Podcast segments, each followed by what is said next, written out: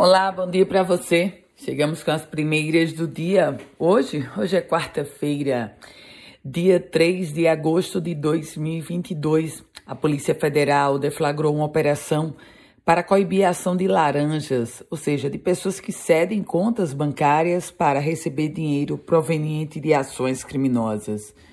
Os agentes cumpriram 43 mandados de busca e apreensão no Distrito Federal, no Rio Grande do Norte e em outros 12 estados.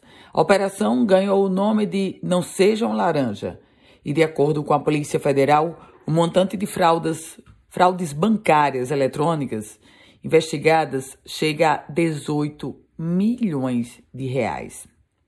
Minha gente, e o caso dos pacientes psiquiátricos? Pois é.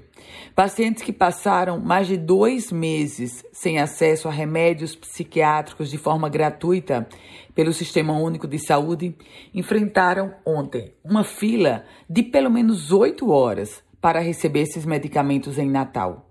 Alguns ainda voltaram para casa sem os produtos. A retomada da distribuição dos medicamentos no Hospital João Machado e na Unidade Central de agentes terapêuticos, a Unicate, gerou uma alta procura e a espera regou, foi regada, foi recheada de muitas e compreensíveis reclamações. Trago notícias agora sobre a Justiça Eleitoral. Isso porque o corregedor-geral do Tribunal Regional Eleitoral do Rio Grande do Norte, desembargador Cláudio Santos, ele avaliou que o alargamento do conceito de propaganda político-partidária para as eleições de 2022 torna muito mais difícil o controle no âmbito da justiça eleitoral. Aliás, o desembargador Cláudio Santos chegou a dizer: é incontrolável. É como a rádio peão, não tem quem acabe, só aumenta. Foi o comparativo que fez o desembargador Cláudio Santos. E olha, a gente fala agora sobre júri, porque é, começou ontem o julgamento dos quatro réus suspeitos de envolvimento com a morte do empresário Marcos Antônio Braga Ponte, que foi assassinado em setembro de 2018, depois de ter sido sequestrado na saída de um bar localizado no bairro do Alecrim. O empresário foi executado com disparos de arma de fogo e o corpo encontrado no distrito de Mangabeira.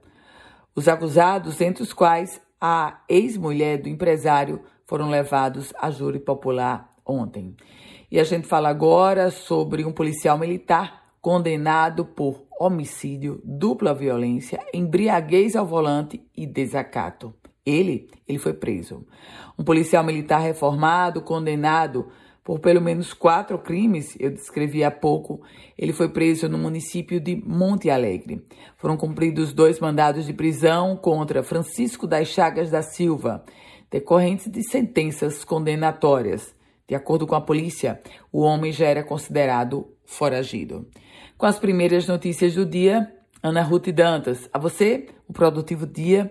Se quiser compartilhar esse boletim, fique muito à vontade. E se quiser começar a receber esse boletim, basta enviar uma mensagem para o meu WhatsApp. É o 98716 8787.